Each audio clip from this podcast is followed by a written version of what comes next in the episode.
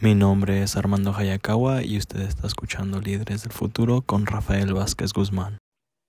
La semana pasada estábamos hablando acerca de que ahora que se están a punto de graduarse nuestros hijos, nuestras hijas, muchos de ellos y ellas están teniendo dificultad.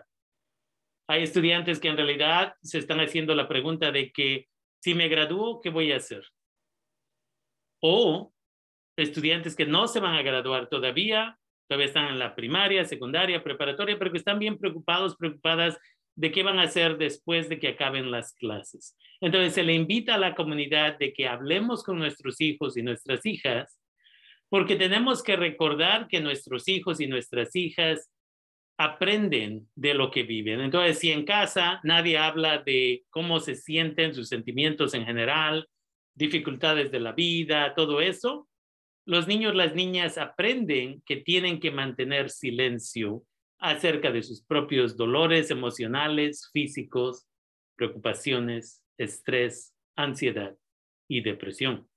Y eso es horrible porque entonces viven con dolor en silencio. Tenemos que apoyar a nuestros hijos y nuestras hijas para que ellos, ellas, se sientan con confianza de que pueden hablar con nosotros, nosotras, acerca de cómo se sienten, qué es lo que les molesta y más. Entonces, se, les invita, padres, madres de familia, empiecen a planear actividades para el verano, sea que van a llevar a sus hijos, sus hijas a visitar universidades, colegios, sea que van a salir a acampar. Hay muchos programas que van a existir este verano, incluyendo ah, programas con líderes del futuro avanzando. Acabo de publicar ayer mismo con ciertos ah, miembros de la comunidad ciertos padres, madres de familia, el programa de verano para niños, niñas de la secundaria y niños, niñas de la preparatoria y otro para padres y madres de familia. Entonces, hay muchas oportunidades para aprender y disfrutar este verano. Entonces, se le invita a la comunidad de que hagamos conciencia. Y voy a terminar este segmento rápidamente con este eh, poema que dice, los niños aprenden lo que viven. Dice, si los niños conviven con las críticas, aprenden a condenar. Si los niños conviven con la hostilidad, aprenden a pelear. Si los niños conviven con el miedo, aprenden a ser cobardes.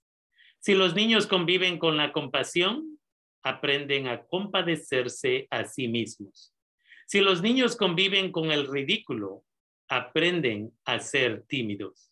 Si los niños conviven con los celos, aprenden lo que es la envidia. Si los niños conviven con la vergüenza, aprenden a sentirse culpables.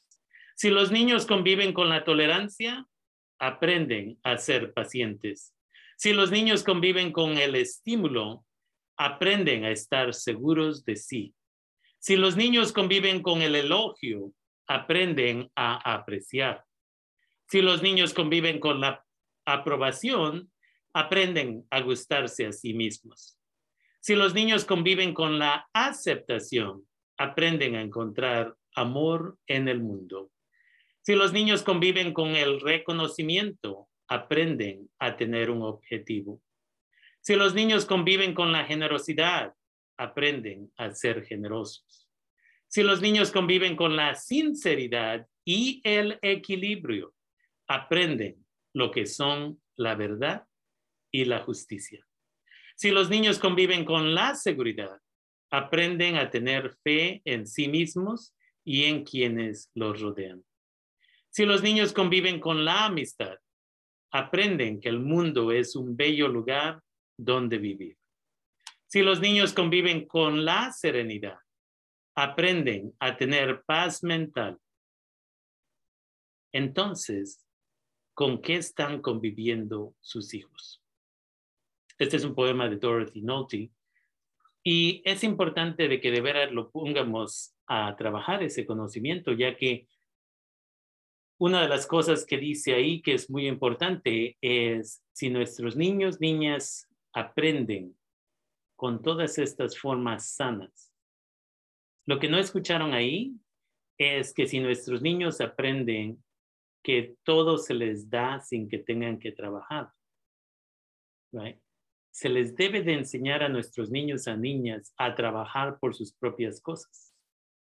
No se les da todo sin que ellos, ellas trabajen, porque ahí estamos preparando a nuestros hijos, a nuestras hijas a ser gente enojada, porque al rato cuando vayan a la universidad y no pasan la clase, le echan la culpa al maestro maestra. Cuando agarran un trabajo y les disciplinan o les corren del trabajo, porque no están haciendo su trabajo, no van a tomar responsabilidad, pero se van a enojar con el supervisor o la supervisora, porque mamá y papá, quienes por falta de otra palabra son alcahuetes y alcahuetas, le dieron todo sin aprender cómo se ganan las cosas. Entonces se le invita a la comunidad de que hagamos esa conciencia. Y quiero recordarles que si ustedes una vez más quieren que sus hijos, sus hijas participen en estos tipos de entrenamiento, de cómo se prepara uno para la universidad, cómo hacemos la preparatoria correctamente, los beneficios de tomar clases duales en el colegio y la prepa, y muchas otras cosas más, incluyendo finanzas y todo ello, comuníquense conmigo a líderesdelfuturo.yahoo.com Vamos a estar proveyendo este entrenamiento a un número limitado de estudiantes y un número limitado de padres y madres de familia, porque a veces cuando las cosas se ofrecen por gratis, la gente no lo toma en cuenta, que es exactamente lo que he estado hablando. Pero cuando se trabaja por las cosas, apreciamos todo más. Entonces, una vez más, líderes del futuro, arroba yahoo.com.